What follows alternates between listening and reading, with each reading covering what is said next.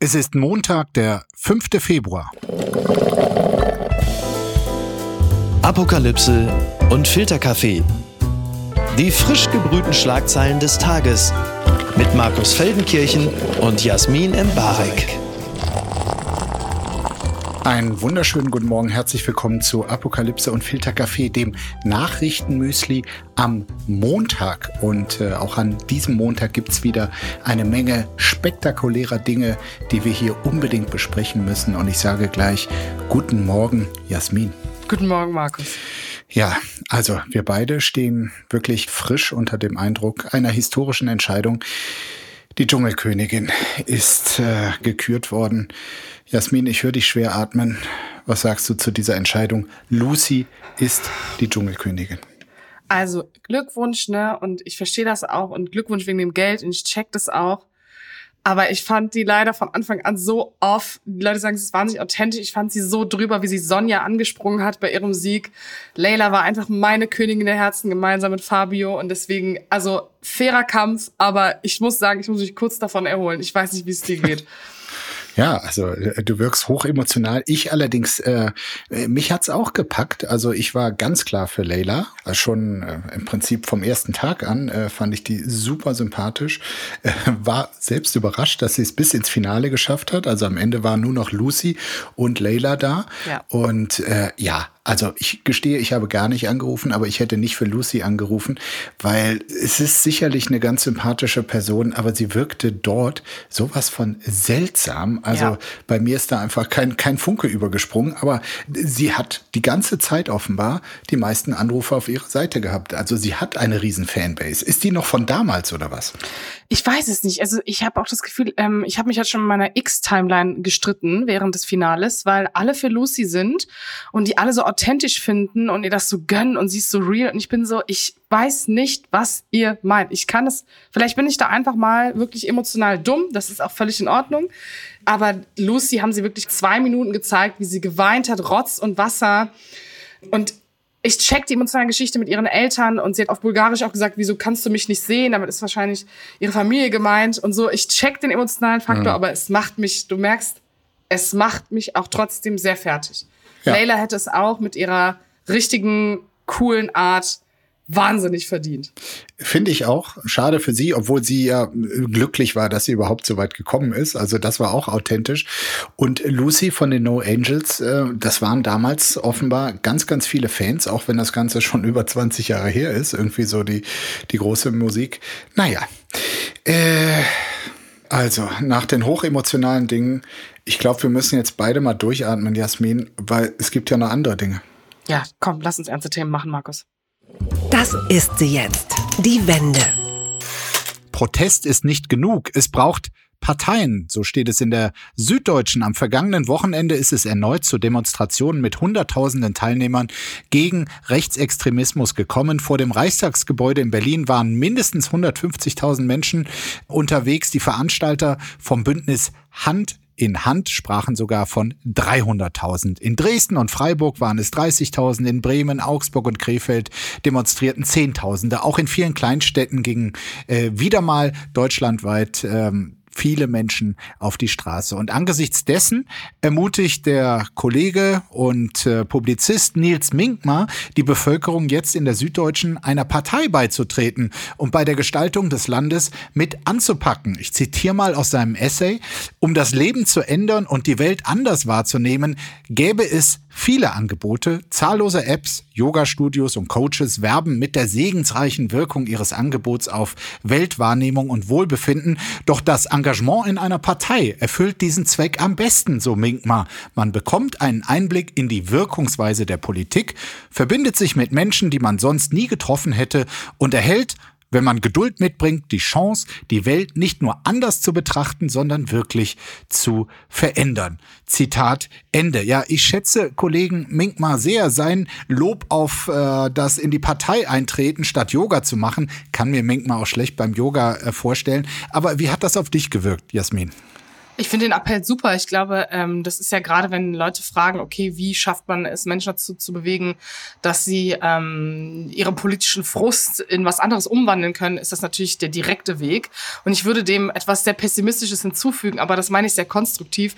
Ich glaube auch, ähm, wenn man in Parteistrukturen ist und versteht, wie das auf regionaler oder Landesebene funktioniert oder einen Einblick gewinnt, wenn man Mitglied ist, wie Entscheide ablaufen, mhm. Kompromissfindung, man auch einen viel sensibleres Gefühl dafür bekommt, wie anstrengend es ist, in der Demokratie gute Politik zu machen und wie langwierig das ist. Also, dass man einfach eine Sensibilität für solche Debatten bekommt, das kann man, glaube ich, wahnsinnig gut, wenn man in einer Partei ist, wenn man sich politisch engagiert. Das schafft man auch, wenn man äh, Aktivist ist oder bei Fridays for Future ist.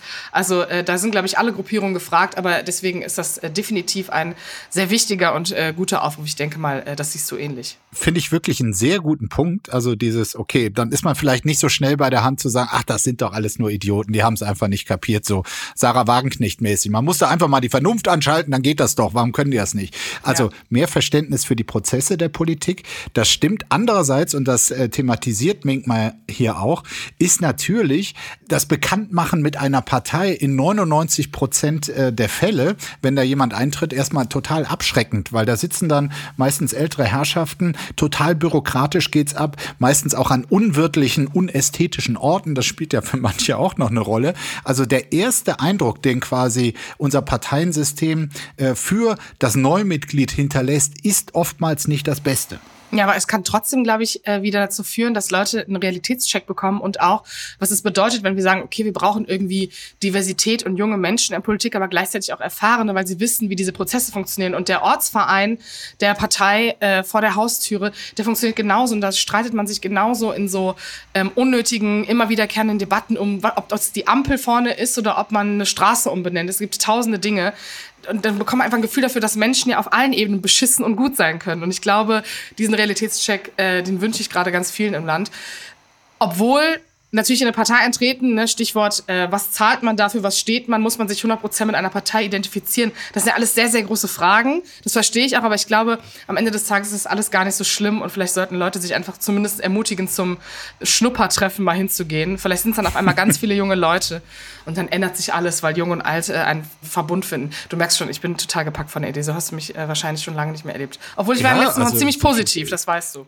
Absolut. Also das war ein Fest, äh, mit dir hier zu reden reden und äh, jetzt äh, dein Engagement. Ähm, ich bin gespannt, in welcher Partei ich dich äh, eventuell das nächste Mal sehe. Ähm, nur noch eine letzte Warnung, bevor du irgendwo eintrittst. Der ähm, leider längst verstorbene SPD-Politiker Peter Glotz, der dort mal Bundesgeschäftsführer war, der hat mal gesagt, äh, für eine Karriere in seiner Partei bräuchte man eigentlich nur eines 260 freie Abende im Jahr. Ähm, ich hoffe, dass es nicht mehr so ist. Und was schreibt eigentlich die Bild? CSU-Chef als Bismarck. Söder will nicht nur im Fasching Kanzler sein, das schreibt die Bild. Wenn Bayerns Ministerpräsident Markus Söder im Fasching lustig wird, kann es in der Politik ernst werden. Am Freitagabend trat der CSU-Chef als eiserner Reichskanzler Otto von Bismarck bei einer fränkischen Fastnacht auf. Passend zu dieser Meldung ist, dass Söder am Sonntag in der öffentlichkeitswirksamen Bild am Sonntag einen härteren Kurs bei Asylbewerbern ankündigte. Die Bayern-Karte soll deutlich weniger Bargeldabhebung ermöglichen, als es in anderen Bundesländern vorgesehen sei. Sie sollen nur in der Nähe der Unterkunft genutzt werden können und für ein stark eingeschränktes Warensortiment gelten. Ja, sowohl du und ich haben natürlich gespannt auf das Kostüm des Ministerpräsidenten geschaut. Und ich muss ehrlich sagen, ich war wahnsinnig enttäuscht. Das muss ich schon mal vorweg äh, sagen. Ähm, okay. Ich finde das einfach wahnsinnig einfallslos, sich als etwas zu verkleiden, was man tief im Innern schon ist anscheinend oder sich zumindest herbeisehnt, wenn man nachts schläft. Da hat Hendrik Wüst äh, als Instagram und mit seiner Frau, die ein Paparazzi ist, eine deutlich bessere Satire vorgelegt.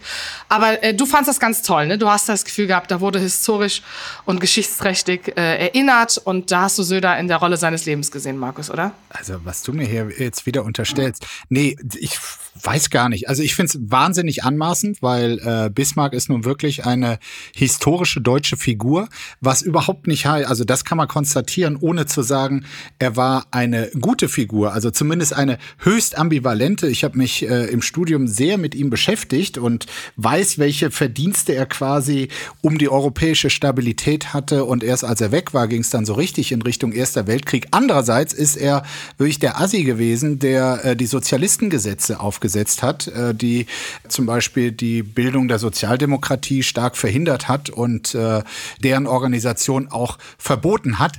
Dann wiederum hat er quasi die meisten Sozialversicherungen, die wir heute haben, eingeführt. Also eine höchst ambivalente Figur. Ich weiß nur nicht, was Markus Söder äh, in ihm sieht und warum er das gewählt hat. Nee, vor allen Dingen so äh, Bismarck als eigentlicher Begründer der Realpolitik äh, mit seinem Einfluss bis heute und seiner äh, postkolonialen äh, Einflüsse, die er mit äh, inszeniert hat.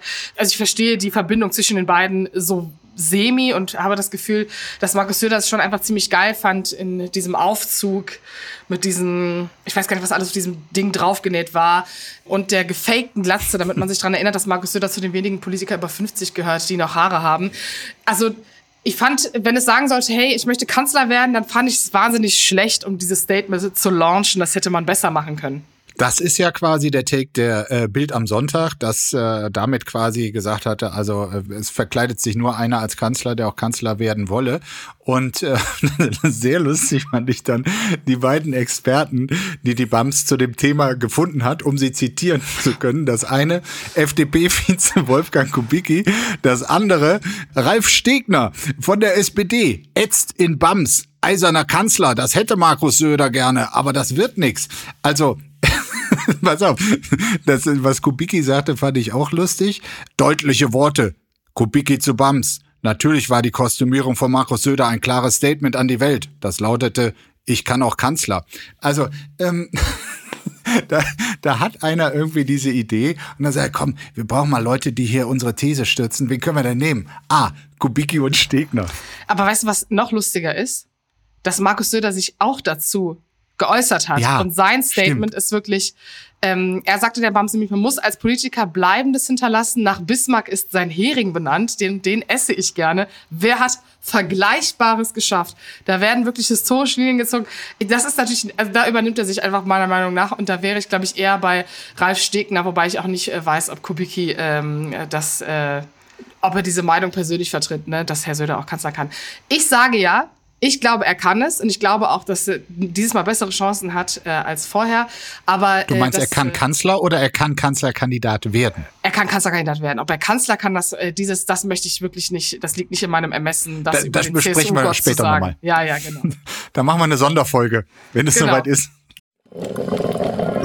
Werbung. Mein heutiger Partner ist Barissimo, die Kaffee-Eigenmarke von Aldi. Ah, ist das nicht eine herrliche Vorstellung? Ihr sitzt in eurem Lieblingscafé draußen in der Sonne, ihr genießt einen herrlichen Espresso in Barista-Qualität und dann fällt euch ein, ja, ich, ich wohne ja auf dem Land. Ich wohne ja irgendwo in der Peripherie. Es gibt ja gar kein schönes Café, wo ich mich hinsetzen kann. Aber ich habe einen Stuhl, ich habe einen Tisch, ich habe einen Garten und ich habe Barissimo. Barissimo von Aldi. Das ist äh, ganz fantastisch, denn man kann sich eine kleine Auszeit mit Barissimo gönnen. Die kleine Auszeit, das bedeutet, mit Barissimo wird das Leben einfach bonissimo. Und das Issimo steckt bei der neuen Kaffee-Eigenmarke Barissimo von Aldi schon mit drin. Barissimo, das ist Barista Qualität zum Original Aldi-Preis und man muss auf nichts verzichten. Denn man kann sich seinen Daily Coffee in Barista-Qualität jeden Tag leisten und natürlich auch genießen. Es gibt ganze Bohnen, Kaffeepads, Kaffeepulver für die Maschine und Kaffeekapseln, quasi alles, was das Herz begehrt. Und für jeden Geschmack ist etwas dabei. Ah, fantastisch und schöner Espresso Macchiato, das wäre doch jetzt genau das Richtige. Ne? Also mach dein Leben Barissimo exklusiv bei Aldi. Alle Infos zur Eigenmarke von Aldi findest du auf aldi-nord.de slash Barissimo oder auf aldi-onlineshop.de, aber natürlich auch wie immer in den Shownotes. Und es tut mir wirklich leid, ich habe keine Zeit mehr. Ich muss mir jetzt erstmal einen Kaffee machen. Die unbequeme Meinung. Die Außenministerin und die Grünen, wie Annalena Baerbock sich von ihrer Partei entfremdet, das analysiert der Spiegel. Gaza statt Parteiprogramm, Eurofighter-Lieferungen an Saudi-Arabien. Annalena Baerbock erfährt im Ausland viel Respekt, doch das steht im scharfen Kontrast zur wachsenden Kritik daheim. Zu ihrem Amtsantritt sei Baerbock noch stark in ihrer Partei verwurzelt und auch medial in Deutschland sehr präsent gewesen, heißt es in dem Bericht. Doch heute ist Baerbock fast nur noch in ausländischen politischen Krisenherden und hat wenig Kontakt zur Lage und Basis in Deutschland. Mit ihrem Ja zur EU-Asylrechtsreform hat sie jene vor den Kopf gestoßen, für die eine humanitäre Migrationspolitik grüne Identität bedeutet. Mit der Zustimmung zu den Eurofighter-Lieferungen nach Saudi-Arabien hat sie alle verprellt, für die Friedenspolitik, Rüstungskontrolle und Menschenrechte die grüne Identität ausmachen. Also den linken Flügel, jüngere Mitglieder, relevante Teile der Außenpolitik-Expertin, alle Gruppen, die bisher klar hinter ihr standen. Und das ist dann quasi auch die Conclusio. Das kann natürlich große Auswirkungen auf die Frage haben, wer denn für die Grünen das nächste Mal als Spitzenkandidat oder Spitzenkandidatin ins Rennen zieht. Weil wenn sie sich tatsächlich mit ihrer Partei verscherzt haben sollte, sind natürlich auch ihre Chancen geschwunden, denn eine Partei, das wissen wir, hat sie beim letzten Mal 2021 als Kandidatin mehrheitlich haben wollen. Ja, also ich finde, dass das gar nicht erst jetzt klar wird, sondern ähm, dass Baerbock, äh, wenn man sozusagen von Anfang an seit sie dieses Ministeramt innehat, schaut, wie sie ihr Team aufgebaut hat, äh, wie erreichbar sie anscheinend war für bestimmte Parteimitglieder, wenn man mit Grünen gesprochen hat, äh, diese Isolierung und dieses ganz kontrollierte nach außen und was man sagt und wie man es nach außen bringt und der Konflikt von Anfang an, idealistische Politik, für die sie gestanden hat und von der ich auch glaube, dass sie sie persönlich vertritt, zu vereinen mit dem, was sie da real mhm. politisch leisten muss und auch in dieser Koalition gerade äh, mit Partnern, die ähm, nicht unbedingt die linkeste aller Außenpolitik äh, an sich vorhatten und dann noch Konflikte, die dazu führen, dass man auch noch solche Entscheidungen treffen muss.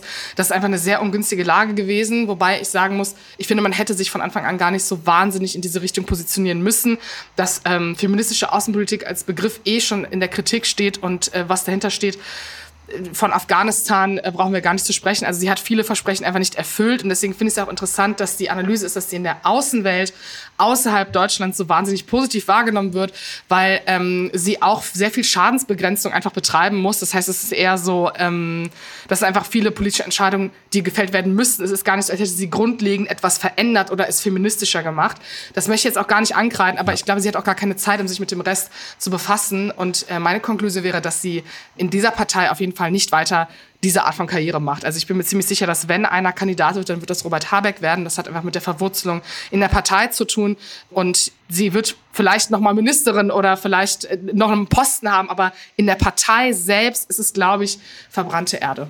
Ne, wobei du sagst jetzt Verwurzelung in der Partei. Das Pikante war ja immer, dass Habeck die eigentlich genau fehlte, ne? weshalb Baerbock ja. es dann auch äh, wurde und er hat sich irgendwie um die Partei nie so gekümmert. Also sie war da zum Beispiel bei äh, Bundesparteitagen, hat sie sich so für die Antragskommission gemeldet, was wirklich eine Heidenarbeit ist. Nochmal Stichwort Mitgliedschaft in der Partei. Wenn du da sitzt, musst du 100.000 Anträge lesen und dann quasi da so Wege finden, wie irgendwie das äh, glimpflich ähm, quasi dieser Antrag abgewendet werden kann. Also da war sie so richtig dabei.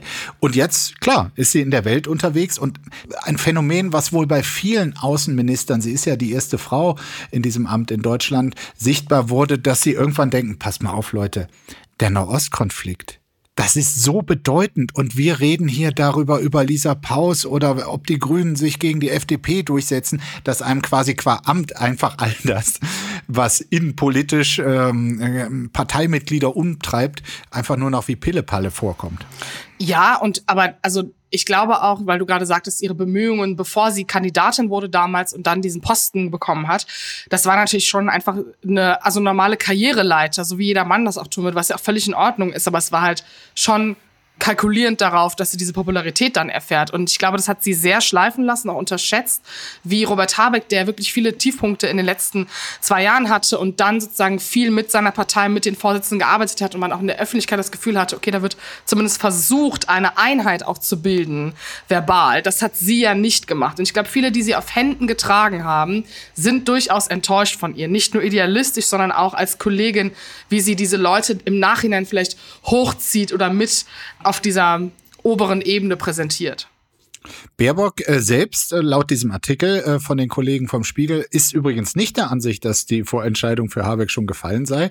Es heißt dort, äh, dass sie immer wieder durchblicken lasse, dass sie es anders sehe. Damals, so die Idee aus ihrem Umfeld, also im Jahr 2021, war sie unerfahren. Jetzt ist sie krisenerprobte Außenministerin und zumindest die Leute, die es aus ihrer Partei gerne hätten, das sind äh, ihre engen Mitarbeiter, sagen, also jetzt könne sie mit einem ganz anderen Standing in so einen Wahlkampf ziehen, als das das 2021 der Fall war. Aber findest, also siehst du sie als Kanzlerkandidatin, findest du es sehr wahrscheinlich, dass sie es wird? Nein. Oder glaubst du mittlerweile, dass es eher Habeck wird? Nein, hier heißt es auch, ihr Umfeld sieht das anders, das sei denen auch äh, gegönnt, aber äh, ich glaube auch, dass es Habeck wird. Das hat mich überrascht. Namibias Präsident Geingob im Alter von 82 Jahren gestorben. Zuletzt Kritik an Deutschland. Darüber berichtet die FAZ. Geingob schaffte es als Befreiungskämpfer ins Präsidentenamt und galt fortan als Versöhner. Jetzt ist er mit 82 Jahren in Windhoek an Krebs gestorben. Erst vor wenigen Wochen hatte er seine Erkrankung bekannt gegeben. Sein Präsidialamt teilte mit, dass man mit Geingob herausragenden Diener des Volkes, eine Ikone des Befreiungskampfes, den Hauptarchitekten unserer Verfassung und die Säule des namibischen Hauses verloren habe. Geingob war ein international weithin respektierter Staatslenker und früherer Befreiungskämpfer in seiner Amtszeit als Präsident die Versöhnung und der Aufbau der ehemaligen deutschen Kolonie von 84 bis 1918 ganz oben auf seiner Agenda. Zu seinen politischen Erfolgen gehört der Aufbau eines öffentlichen Dienstes in Namibia. Überraschend groß war zuletzt seine Kritik an Deutschland. Die Bundesrepublik sei unfähig, Lehren aus seiner grausamen Geschichte zu ziehen, schrieb er auf der Plattform X, wobei er an den Völkermord an den Herero und Nama erinnerte, den die deutsche Regierung immer noch nicht vollständig gesühnt habe. Ja, eine wirklich wahnsinnig historische Person, äh, die da gestorben ist. Und ich muss ehrlich sagen, also als Person, die sozusagen diese äh, postkoloniale Debatte teilweise sehr begleitet, finde ich es schon Wahnsinn, wie bis heute solche Stimmen äh, in einer Welt, in der wir uns als vermeintlich reflektiert sehen, ja nicht wirklich gehört werden und wir auch diesen Völkermord nicht wirklich aufgearbeitet haben. Äh, deswegen äh, glaube ich ganz wichtig, dass man das erwähnt, dass diese Person jetzt nicht mehr da ist. Ähm, hast du diese Kritik mitbekommen in den letzten Wochen? Ich hab, bei, bei mir ist es komplett untergegangen. Ich habe das Gefühl, äh, Ja. das scheint auch nicht so präsent gewesen zu sein. Sagen wir es so, es ist eine historische Figur und ihn zu würdigen ist absolut richtig.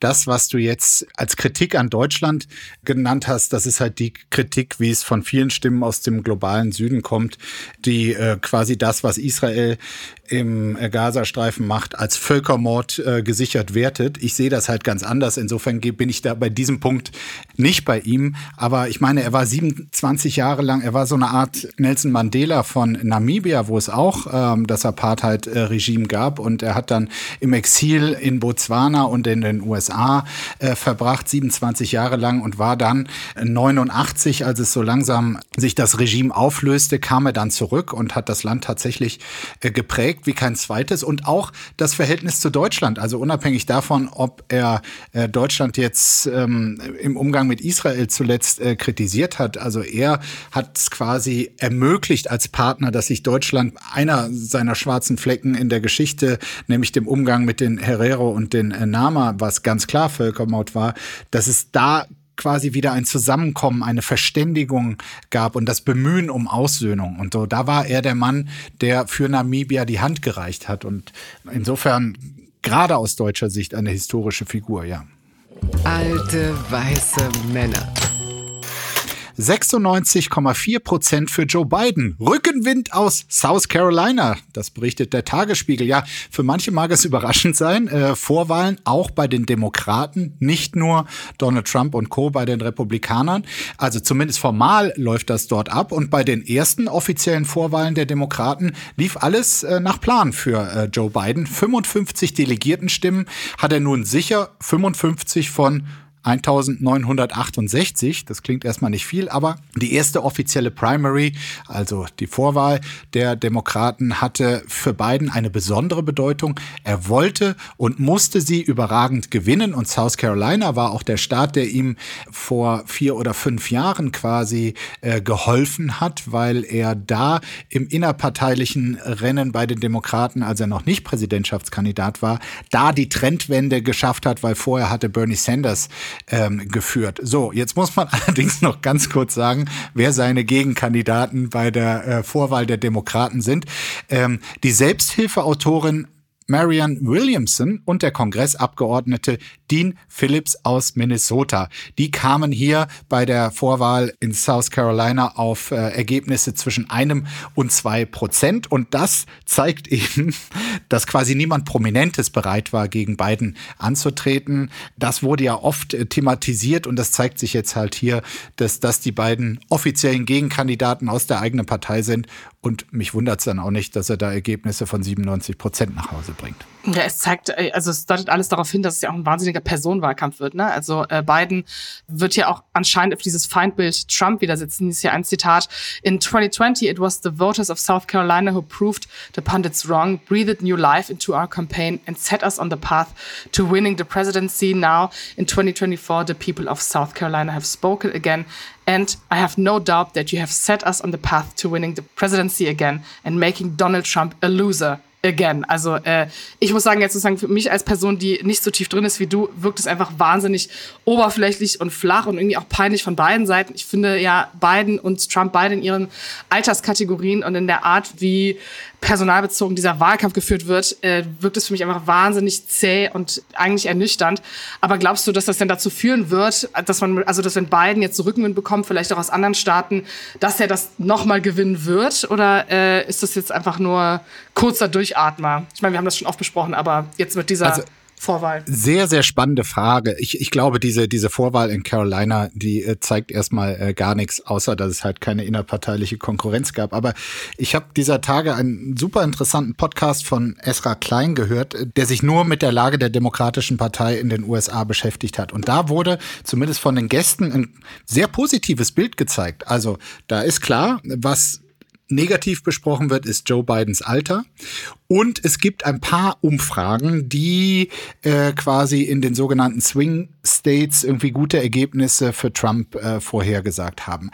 Alles andere wurde in diesem Podcast erläutert, spricht total für Biden, also über seine äh, durchaus positive äh, Bilanz, ein zig Milliarden schweres Investitionsprogramm, was anders als in Deutschland auch richtig äh, Früchte zeigt. Das hat er auf den Weg gebracht, viele andere Sachen. Aber dann haben vor allem die Demokraten in den letzten Jahren alles Wichtige fast gewonnen. Also auch vor zwei Jahren diese Midterm-Elections, die immer äh, wichtig sind und meistens zugunsten der, klar zugunsten der anderen Partei, die gerade nicht den Präsidenten stellt, ausgeht.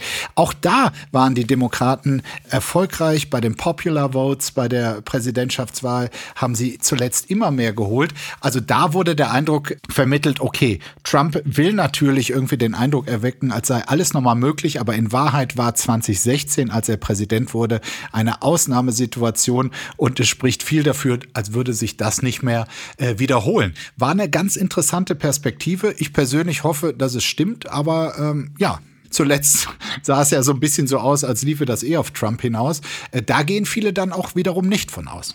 Ja, also hoffen wir mal, dass das stimmt. Unterm Radar von der Familie verlassen, wie ein Neunjähriger zwei Jahre lang alleine lebt. Darüber berichtet die neue Osnabrücker Zeitung. In einem kleinen Dorf in Frankreich ist es zu einem bizarren Familienprozess gekommen. Demnach hat ein neunjähriger Junge zwei Jahre lang alleine gewohnt und ist dabei seinem Alltag ohne Auffälligkeiten nachgekommen. Der Vater des Jungen war zuerst ausgezogen, später die Mutter, sodass nur noch der Junge und sein kleiner Bruder zurückblieben. Als der Bruder dann zum Vater ging, blieb der Junge alleine zurück und führte sein Leben mit minimaler Unterstützung der Mutter weiter. Zu ihr und ihrer neuen Partnerin ziehen wollte er nicht. Er absolvierte sein letztes Jahr in der Grundschule und wechselte später selbstständig an eine Mittelschule, ohne dass ein Lehrer oder ein Sozialdienst Verdacht hegte. Manchmal kam die Mutter des Jungen vorbei, brachte frische Wäsche und ging mit ihm einkaufen. Der Junge aß hauptsächlich Kuchen, Kekse und Dosennahrung. Manchmal griff er sich auch Tomaten aus dem Gemüsegarten eines Nachbarn. Die Heizung der Wohnung lief nicht. Er schlief im Winter unter drei Bettdecken und verbrachte seine Zeit mit Fernsehen und Computerspielen. Die Mutter des Jungen wurde vor einigen Tagen zu einer sechsmonatigen Haftstrafe sowie zwölf weiteren Monaten auf Bewährung verurteilt. Über den Verbleib des Vaters wurde nicht berichtet. Und ich muss, bevor wir darüber sprechen, direkt sagen, ich finde es eigentlich erschütternd, dass hier gerade steht, sechs Monate Haftstrafe für diese Art der Vernachlässigung. Äh, da hätte sonst was passieren können in dieser Zeit mit diesem Kind. Ein frierendes Kind, äh, zwei Winter lang ähm, in diesen Eisen, also ja, du merkst, sehr emotional. Absolut. Wahnsinn, dass sowas äh, hier passieren kann. Also, dass da auch niemand von den Nachbarn oder dem Lehrpersonal irgendeinen Verdacht gehegt hat, dass dieses Kind unterversorgt wird. Die Lehrer, du hast ja angesprochen, also was das für ein geiler Typ, muss ich sagen, ist, äh, hier steht's, äh, jeden Morgen äh, aufgestanden, angezogen, äh, zur Schule gegangen, war offenbar pünktlich, er hat gute Noten bekommen, alles schien normal zu sein und dann hat er sogar noch einen Schulwechsel alleine hinbekommen in dieser Zeit. Ja, ja dann war, da war die Grundschule vorbei Und dann wechselt er selbstständig an eine Mittelschule, äh, rund elf Kilometer von seinem Zuhause entfernt. Und auch dort hegte kein Lehrer und kein Sozialdienst einen Verdacht. Es war dann irgendwann eine Nachbarin, die doch mal, das ist schon etwas her, im Jahr 2022, äh, da die entscheidenden Frage stellte. Also äh, klar, Totalversagen, erstmal von den Eltern, aber dann auch von einigen Personen drumherum und trotzdem, also traurig, das ist eine absolute Heldengeschichte. Was ist das für ein Junge? Ja, und vor allen Dingen, also diese Nachbarin, die ihn gefragt hat, dass er allein lebt, er war ja auch anscheinend ziemlich cool, einfach hat gesagt, es ist einfach so. Also ich finde, also dass ein Kind so zur Selbstständigkeit gezwungen wird, Vielleicht wird ihm das irgendwas in seinem Leben bringen. Ich hoffe, dass es ihm nicht allzu schlecht geht und ihn diese traumatische Erfahrung nicht irgendwann einholt. Aber die Mutter hat auch gar keine Reue gezeigt. Und deswegen finde ich diese sechsmonatige Haftstrafe noch schlimmer, weil mhm. ähm, das ist einfach ist es einfach, Eltern trennen sich und dieses eine Kind, der kleinere, wird betreut, geht mit zum Vater und niemand kümmert sich um dieses Kind, äh, kann ich äh, überhaupt nicht nachvollziehen. Und gerade wenn man ja weiß, dass sich da auch die Eltern getrennt haben in der Nachbarschaft, ich meine, das Dorf hatte irgendwie 2400 Einwohner, wie kann das nicht auffallen, dass der Junge anscheinend auch nie mit der Mama mal ein Eis essen geht oder auf dem Markt einkauft? Also nachdem das alles bekannt wurde, hat die Polizei ihn dann ähm, den Jungen zu einer Pflegefamilie gebracht. Äh, die Mutter kam dann äh, innerhalb des nächsten Jahres äh, gerade mal zweimal vorbei und der Junge, so heißt es, möchte jetzt wirklich nichts mehr mit ihr zu tun haben. Das ist ja wohl nicht euer Ernst. Do your kids want a dog? Science may be on their side. So berichtet es äh, das National Public Radio aus den USA. Hundehasser, aufgepasst, in einer australischen Studie wurden 600 Kinder über drei Jahre begleitet und dabei beobachtet, wie sehr sich diese Kinder im Alltag bewegten. Dabei wurden auch deren Eltern beobachtet und geschaut, ob es einen Familienhund gibt. Gerade beim Mädchen zeigte die Studie dabei besonders starke Unterschiede zwischen Hundefamilien und Nicht-Hundefamilien. Die Mädchen bewegten sich demnach fast eine Stunde mehr pro Tag. Also viel mehr Aktivität dank Hund. Man hätte sich fast denken können, aber jetzt hier die australische Studie und äh, alle Eltern, die wirklich überhaupt keinen Bock haben, sich äh, so ein Tier äh, zu Hause in die Wohnung zu holen, die sollten vielleicht aufpassen, dass diese Nachricht nicht an ihre Kinder, sonst stehen die nämlich morgen da und sagen, hier, hast du die australische Studie gelesen? Wir brauchen endlich den Hund. Ja, ich, also ich, äh, ich mag Haustiere nicht. Also ich respektiere, dass Leute das haben, aber ich kann nicht mit Tieren zusammen. Ich bin da einfach so, das ist einfach überhaupt nicht mein Ding. Ähm, das ist jetzt für mich kein Grund. Also sollte mein Kind mir irgendwann diese Studie vorlegen, ähm, werde ich sagen, der Park ist draußen, die Tür ist offen, the world is yours. Du brauchst keinen Hund, um draußen spielen zu gehen. Ja, also ich persönlich habe äh, auch keine Hundeerfahrung. Doch, eine ganz, ganz schlimme. Ähm, ich bin auf dem Dorf groß geworden und da haben wir als Kinder dort immer Räuber und Gendarm gespielt und liefen dann immer durch so Vorgärten. Und eine, eigentlich kannte ich so die Leute, kannte auch die Hunde, die in der Nachbarschaft sind. Und einmal hatte aber ein Nachbar quasi einen Gasthund ähm, zu Gast und äh, ich bin dann durch deren Garten, wie es sonst so üblich war, eigentlich ganz ungefährlich. Und da fiel mich dieser Hund an und hat mich wirklich, also so in die Rippen, äh, Oberschenkel so richtig fest äh, umgestoßen und festgebissen. Und seitdem habe ich eh so ein kleines äh, Hundetrauma. Äh, da könntest du mich jetzt auch mit ähm, 52 Minuten mehr Bewegung am Tag wirklich nicht reinhocken ins Hundehalter-Dasein. Vielleicht ist deswegen Merkel immer ähm, wandern gegangen im Urlaub, weil sie ja auch so Angst vor Hunden hatte und deswegen wusste sie, dass sie sich dann mehr bewegt. Vielleicht ist da einfach, vielleicht hängt das zusammen. Aber ja, ich finde eh, also Kinder, die Haustiere wollen und sich dann, da muss man sich darum kümmern, es ist teuer das raubt Lebenszeit. Wirklich, ich hasse jetzt irgendwie Haustiere gerade, aber äh, ich merke schon, dass die Leute mir schreiben werden und sagen werden, dass sie sauer auf mich sind. Aber ich finde Hunde zum Beispiel trotzdem süß. Also wenn ich ein Hundevideo auf meiner Social Media App sehe, jetzt kriegt sie nochmal die Kurve. Jetzt darüber. kriegt sie nochmal die nee, Kurve. Ich freue mich dann darüber und denkst auch, das ist wahnsinnig süß und so ein kleiner Dackel so für einen Tag, ja voll. Aber die Verantwortung für so ein Lebewesen tragen, da habe ich eh Respekt vor. Deswegen, ich finde äh, finde ich gut, dass wir da auf der gleichen Seite sind. Und äh, ich verstehe äh, Tierangst sehr. Ich finde, dass Katzen Bitches sind ähm, und bin eine richtige Katzenhasserin. Dafür werde ich jetzt wahrscheinlich auch gecancelt für diese Aussage. Aber äh, ich finde, das sind einfach sehr berechnende, böse Tiere. Ich habe dir von meiner traumatischen Erfahrung schon mal erzählt, dir das anvertraut, als mein einziges Haustier, das Wirbelschwein Eckbert, gestorben ist. Äh, und wie traurig ich da war. Das ist echt nett, dass du da jetzt ist echt nett, dass du da jetzt lachst. Ich kann du, nicht es ist, fassen, dass der so hieß. Es ist wirklich, das ist... Mein Gott, ey. Es ist schon ein paar Jahre her. Ich habe auch eine Therapie gemacht und ähm, es geht mir da jetzt auch besser. Aber man muss sagen, Eckbert war wirklich, also ähm, wegen dem habe ich mich nicht mehr bewegt. Ja, aber der war ja auch ganz klein und süß, vermute ich. So war es, ja. Ach ja, äh, Jasmin, ganz kurz, wir müssen nochmal ernst werden zum Schluss. Äh, ist jetzt auch in eigener Sache dieses Podcasts. Ähm, Miki ist ja jetzt raus. Ähm, dachte ich zumindest. In Australien und so hat sich da jetzt auch irgendwie ein bisschen, finde ich zumindest, auch selbst raus äh, katapultiert. Ähm, wir haben das ja alle auch sehr gern gemacht. Ich dachte, es sei dann auch äh, in unser aller Sinne. Aber jetzt hat er doch noch mal so eine Sprachnachricht geschickt und wollte ich dich fragen, wie wir das jetzt verstehen sollen. Hallo Markus, der Mickey hier. Hör mal, ich habe äh, deine äh, Sprachnachricht zum Schluss der letzten Folge gehört und fand das äh, inhaltlich und vom Ton her hast du das wirklich äh, gut ausgedrückt. Das war absolut sattelfest, das war äh, wasserdicht. Also da bleibt mir im Grunde genommen fast gar nichts anderes zu sagen als Hör mal zu, du absolute Pfeife! Du tickst wohl nicht richtig. Aber hast du eine Waffel oder was? Ich habe diesen Podcast, den habe ich damals, ja, den habe ich damals mit meinen eigenen Händen ich den aufgebaut. Mit dem Bollerwagen bin ich durch das zerbombte Berlin gefahren und habe da teilweise die Stimmen eingeholt von den Leuten, habe gesagt, kommen Sie mal hier, Sie, Sie äh, verhärmtes Mütterchen oder kleiner Junge mit Scharlach, wollen wir dich mal eine Folge aufnehmen? Du kriegst dafür zwei Lebensmittelmarken und einen Hühnerknoche und Kartoffelscheiben für die Suppe und jetzt willst du sagen, dass du das, pass mal auf, wir beide, ne, wir treffen uns am Dienstagmorgen um 5 Uhr, wenn die Sonne noch äh, kaum aufgegangen ist, dann treffen wir uns zum großen Duell. Oh, Eieieiei, was ist denn da hinten? Ach, Happy Hour. Ja, scheiße. Ja. Ich Was ihr da habt, äh, I don't care. Ich freue mich auf Mickey und wenn er aus Australien zurückkommt, äh, macht ihr Jungs mal euren, macht mal euren Okay. Beef. Ja, ist okay, ich wusste schon.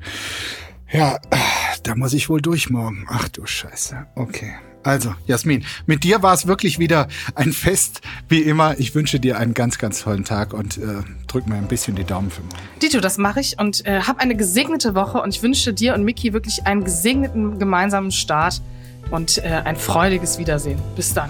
Bis dann. Tschüss. Apokalypse und Filterkaffee ist eine Studio Womans Produktion mit freundlicher Unterstützung der Florida Entertainment. Redaktion Yannick Schäfer. Executive Producer Tobias Baukage. Produktion Hanna Marahiel. Ton und Schnitt Niki Franking. Neue Episoden gibt es täglich. Überall, wo es Podcasts gibt.